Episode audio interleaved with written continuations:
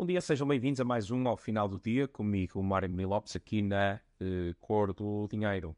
Hoje vou eh, quebrar um princípio que tenho, que é o de não falar de temas partidários nos quais eu estou diretamente envolvido.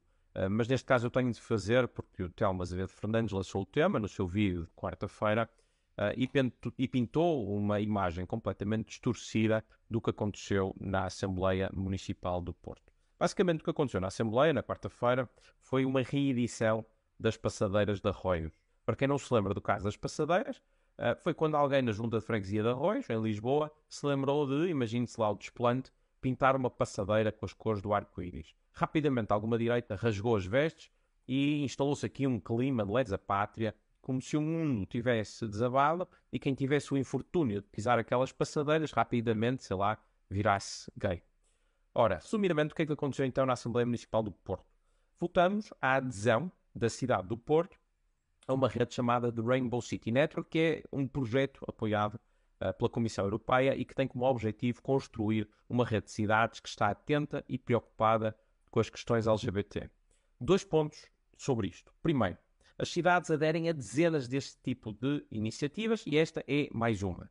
Segundo, a adesão não vinha com nenhum caderno de encargos, não obrigava o Porto a nada, incluindo, como ouvi por aí, a dar formações queer a crianças de 3 anos ou a doutriná-las para a ideologia de género, como alguns sugerem. Isso é falso. Posso, aliás, garantir-vos, com muita certeza, eh, que nenhum portuense se iria tornar gay porque aderimos a esta rede. Mas agora vamos ao que é uh, importante. Dir-me-ão, pessoas LGBT já têm os mesmos direitos e liberdades que os demais cidadãos, pelo que já está tudo feito, está tudo bem, prossigamos com a nossa vida. No fundo, é como o Serviço Nacional de Saúde. Está na Constituição que todos têm acesso e direito ao, a cuidados de saúde, este é universal e, portanto, à partida, se está na lei, uh, está tudo bem. Eu acho que, enfim, é preciso viver numa caverna para se achar que está tudo bem. Que estas pessoas não são ainda sujeitas a discriminações várias, a bullying ou assédio moral. Uh, que, por exemplo, um transexual, e aqui falo transexuais, não transgênero, não é sujeito a todo tipo de ignomínias e gozos permanentes. Aliás, foi assassinado no Porto, era a Gisberta. E pior, que nós não devemos apoiar estas pessoas, que são, antes de mais, pessoas e nossos concidadãos.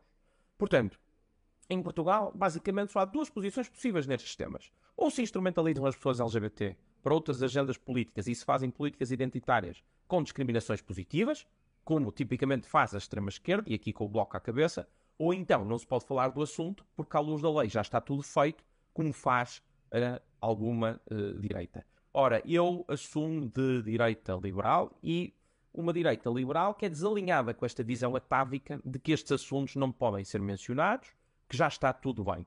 É uma direita liberal que sabe quando são cometidos excessos. Eu fui, e aliás sou, contra uma disciplina obrigatória de cidadania uh, que possa eventualmente servir para doutrinar crianças. E houve lá, de facto, alguns conteúdos muito dúbios. E fui contra alguns excessos, por exemplo, da Comissão para a Cidadania e Igualdade de Género. Mas destes excessos, que são feitos pela extrema-esquerda, daqui não pode resultar o niilismo, o vazio, porque a esquerda comete excessos. Então a nós, que não somos esquerda, resta-nos ignorar o assunto. Não. Uh, ademais, a adesão a esta rede é, sobretudo, simbólica. Eu acho que este é um ponto importante, até porque a implementação de qualquer recomendação carece sempre de aprovação em Assembleia. Uh, e, portanto, uh, o que é aqui verdadeiramente importante nesta adesão é simbolizar que ainda há muito a fazer.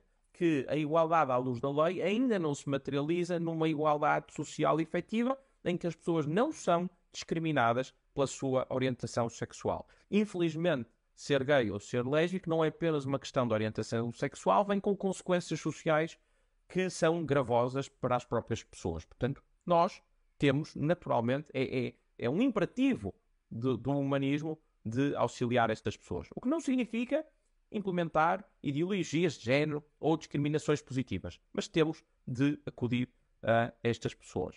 E se alguém duvida, neste momento, em 2023, que ainda há muito a fazer, então vejam o rasgar de vestes que tudo isto está a levantar. Tenham, mas é um bom fim de semana e até para a semana.